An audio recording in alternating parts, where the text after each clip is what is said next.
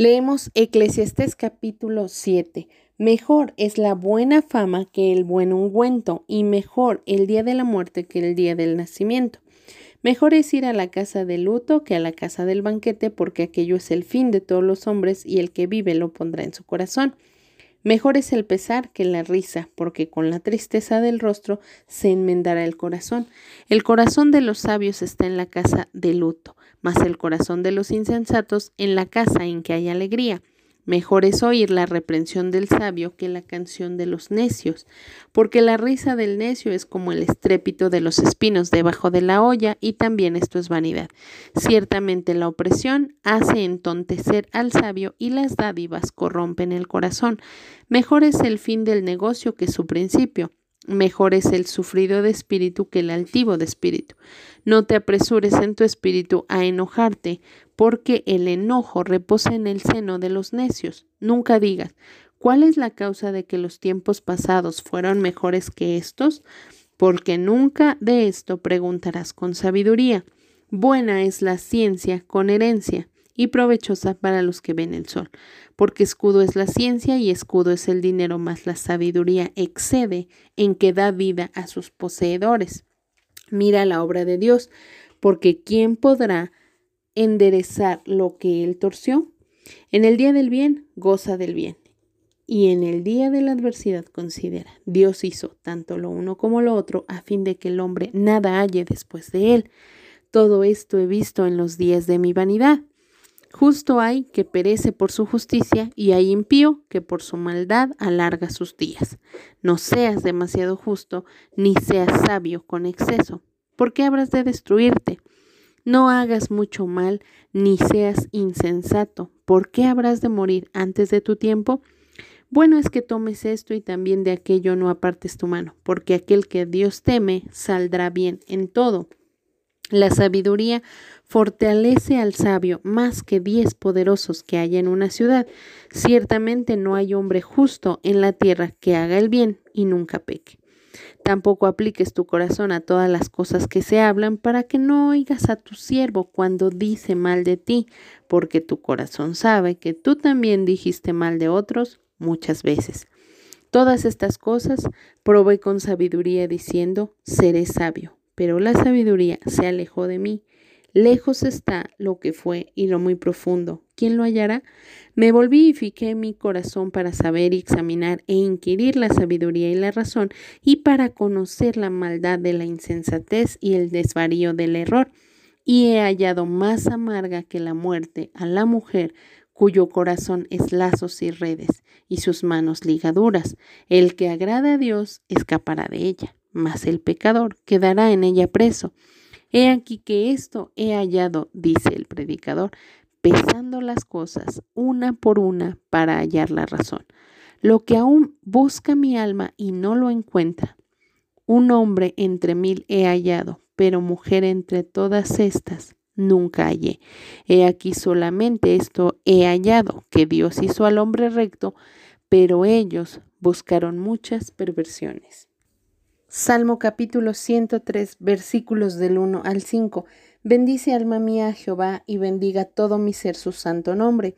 Bendice alma mía a Jehová y no olvides ninguno de sus beneficios. Él es quien perdona todas tus iniquidades, el que sana todas tus dolencias, el que rescata del hoyo tu vida, el que te corona de favores y misericordias, el que sacia de bien tu boca, de modo que te rejuvenezcas como el águila. Proverbios capítulo 24 versículos del 7 al 9. Alta está para el insensato la sabiduría, en la puerta no abrirá él su boca. Al que piensa hacer el mal le llamarán hombre de malos pensamientos. El pensamiento del necio es pecado y abominación a los hombres el escarnecedor. Primera de Corintios capítulo 10 versículos del 1 al 22. Porque no quiero, hermanos, que ignoréis que nuestros padres todos estuvieron bajo la nube y todos pasaron el mar y todos en Moisés fueron bautizados en la nube y en el mar. Y todos comieron el mismo alimento espiritual y todos bebieron la misma bebida espiritual, porque bebían de la roca espiritual que los seguía y la roca era Cristo. Pero de los más de ellos no se agradó Dios, por lo cual quedaron postrados en el desierto, mas estas cosas sucedieron como ejemplos para nosotros, para que no codiciemos cosas malas como ellos codiciaron. No seáis idólatras como algunos de ellos, según está escrito. Se sentó el pueblo a comer y a beber y se levantó a jugar ni forniquemos como algunos de ellos fornicaron y cayeron en un día veintitrés mil. Ni tentemos al Señor como también algunos de ellos le tentaron y perecieron por las serpientes. Ni murmuréis como algunos de ellos murmuraron y perecieron por el destructor.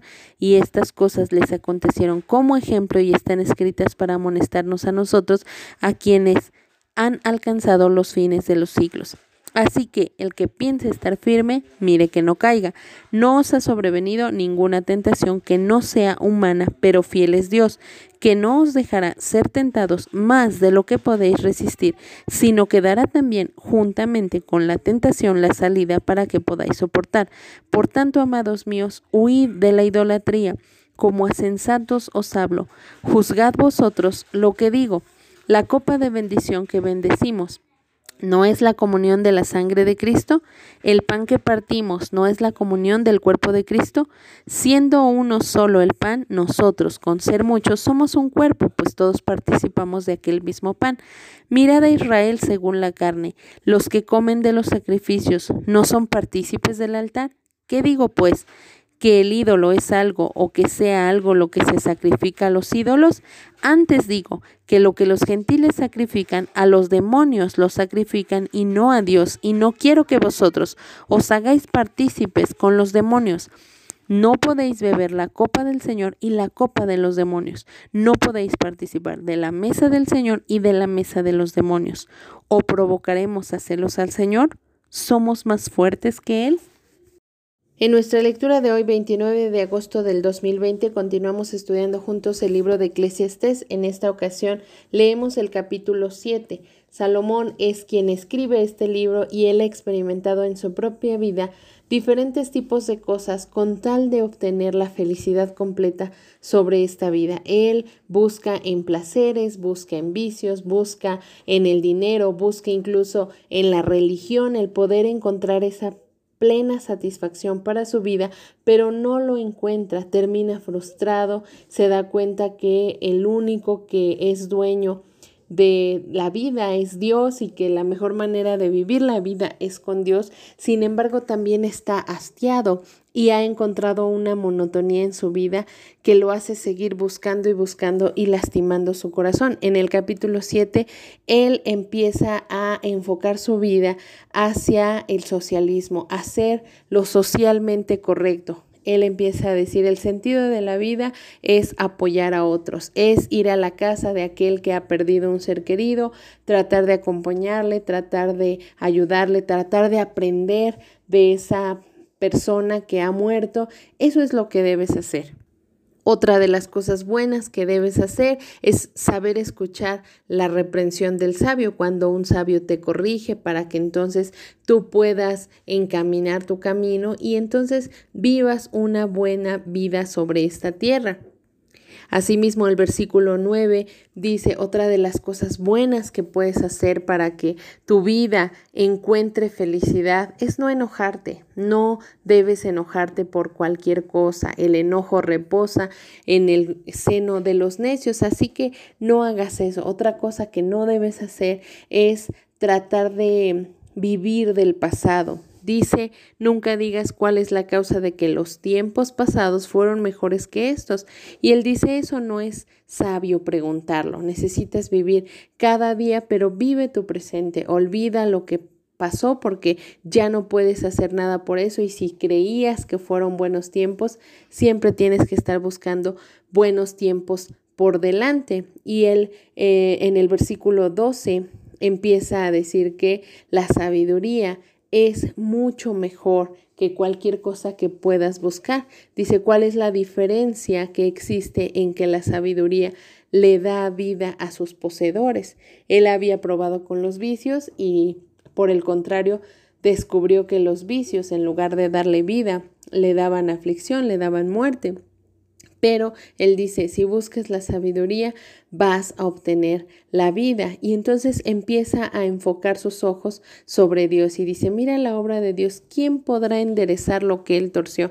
Es, este hombre está diciendo, realmente no puedes hacer nada contra Dios, así que lo que te corresponde hacer es lo socialmente correcto, vive tu, tu día y precisamente entra en el versículo 14, en el día del bien goza del bien, porque Dios te lo permitió. Y en el día del mal también disfrútalo, trata de encontrar una enseñanza porque Dios lo permitió. Él está diciendo, trata de ser una buena persona. Sin embargo, también en el versículo 16 dice, no seas demasiado justo. Este hombre se contradice a sí mismo. Él dice, bueno, sí puedes hacer lo correcto, sí puedes tratar de ser una buena persona, pero tampoco te pases, tampoco hagas mucho. Dice, no hagas mucho mal. Es decir, te puedes permitir ciertas cositas, porque al final no hay un hombre que pueda ser justo. No hay nadie. En el versículo 20 dice, ciertamente no hay hombre justo en la tierra que haga el bien y nunca peque. Entonces dice, bueno, tómate tus libertades, si bien quieres hacerlo y ser una buena persona, está bien, puedes obtener cierta satisfacción en tu vida porque la gente va a hablar de ti, la gente te va a reconocer por ser una buena persona, pero tampoco te pases, no trates de hacerlo al extremo. ¿Por qué? Porque nunca vas a lograr ser una excelente persona porque no hay justo ni a un uno. Otro consejo que da Salomón en este eh, capítulo que experimentó en su propia vida es que dice, indudablemente la gente va a hablar de ti. Aunque tú hagas las cosas correctas, siempre va a haber alguien que te critique, siempre va a haber alguien que no le parezca lo que tú haces. Entonces dice, así que no te dediques a preguntar qué es lo que andan diciendo de ti las personas, porque te vas a lastimar. Dice, porque tu corazón sabe que tú también hablas mal de otros muchas veces. Entonces él dice, no te admires, no te eh, pongas mal porque la gente hable mal de ti, simplemente déjalo pasar, no indagues más y tú vive una vida feliz sin considerar lo que la gente diga de ti y también ten cuidado de lo que tú hablas de los demás. Pórtate socialmente bien. Sin embargo, la conclusión a la que llega este hombre en el versículo 23 dice, todas estas cosas probé diciendo seré sabio, pero la sabiduría se alejó de mí. Así que vemos que este hombre nuevamente queda decepcionado de ser una buena persona, de hacer las cosas correctas, porque se da cuenta que eso no satisface el corazón del hombre. Algo tremendo que dice en el versículo 27 dice, esto he hallado pesando todas las cosas una por una para encontrar la razón, lo que aún busca mi alma y no lo encuentra. Un hombre entre mil he hallado, pero mujer entre todas estas nunca hallé. Él está diciendo, de mil hombres me llegué a encontrar un solo hombre sabio, pero de mil mujeres que estuve analizando, ninguna pudo ser sabia. Y esto es muy obvio, no porque estuviera discriminando a la mujer o, diciendo que, que era una mujer que no sabía pensar o que no podía llegar a ser sabia, sino que las mujeres que él examinaba eran mujeres paganas, eran las mujeres con las que se casó, mil mujeres tuvo, entonces obviamente dentro de ellas no encontró ninguna mujer con sabiduría. Sin embargo, ya más adelante vamos a leer el libro de Cantares, cuando el corazón de Salomón queda atrapado por una mujer que es una mujer que se ha dedicado a buscar a Dios. Él llega a decir en ese libro, yo veo algo en esa mujer, no sé, algo tiene. Era nada más y nada menos que la presencia de Dios en su vida y por eso él queda cautivado por ella y queda eh, totalmente sorprendido de todo lo que logra ver en ella. Y es que precisamente lo que él buscaba era la sabiduría. Él buscaba a un hombre o una mujer que pudieran vivir una vida plena, porque él había tratado de experimentar todo y todo lo había dejado con huecos más grandes. Pero al encontrar a la Sulamita, él se da cuenta realmente el único que satisface el corazón del hombre es Dios. Así que cada uno de nosotros tenemos que tomar este capítulo y aprender que las buenas obras que nosotros podamos hacer no satisfacen nuestra vida, ni tampoco satisfacen la paga del pecado. Dice la Biblia claramente, la paga del pecado es la muerte. Y por más que tú seas un buen hijo, un buen esposo, un buen ciudadano, una buena persona, un buen vecino, etcétera. Eso no basta delante de Dios. Necesitas correr a los brazos de Dios para que Él te santifique, para que Él te presente ante Dios como perdonado. La palabra de Dios dice que las buenas obras no alcanzan, que la salvación es un regalo de Dios. No es por obras, no es por algo que alguien haga para que en el cielo alguien se gloríe diciendo, yo estoy aquí porque me lo merezco, yo estoy aquí porque me gané el cielo, yo estoy aquí porque era una buena persona. No es así, la salvación es un don de Dios. Así que cualquier cosa que nosotros querramos hacer, necesitamos saber que necesitamos a un mediador, a Jesucristo, hombre, en la cruz, para que nosotros podamos acceder a una conexión con el Padre Celestial. Nuestras buenas obras no sirven de nada, las buenas obras no satisfacen a Dios y no van a satisfacer nuestros vacíos. Siempre que tenemos que recurrir a nuestro Dios para poder encontrar esa satisfacción plena. Que el Señor nos ayude a buscarlo todos los días con el corazón y a no dejar que esta filosofía que parece buena nos em, contamine y nos haga pensar, bueno, yo, si yo me porto bien, aunque no busque a Dios, con tal de que viva una buena vida, eso le va a agradar más a Dios. No es así. La Biblia es bien clara cuando dice que cuando Dios ve a los hombres hacer buenas obras, para Él son como trapos de inmundicia. Esa parte de los trapos de inmundicia eran los trapos que las mujeres utilizaban en los días de su menstruación. Así que la mejor cosa que tú puedas hacer para Dios o delante de los hombres, frente a Dios, es como uno de esos trapos de inmundicia. Le dan simplemente eh, el, el, hecho de voltear la cara y decir, bueno, no es algo muy agradable. ¿Por qué? Porque somos pecadores porque nos correspondería el infierno. Así que las buenas obras no pueden comprar una relación con Dios, no pueden satisfacer tu corazón y mucho menos pueden satisfacer el corazón de Dios. Así que busquemos a Dios mientras pueda ser hallado. Llamémosle en tanto que Él está cercano a nosotros y no nos dejemos engañar creyendo que haciendo cosas buenas podremos obtener algo de Dios. Él ha establecido que las buenas obras son el resultado de nuestra fe, pero no son el medio para poder alcanzar la sabiduría y mucho menos la satisfacción. Que el Señor te bendiga.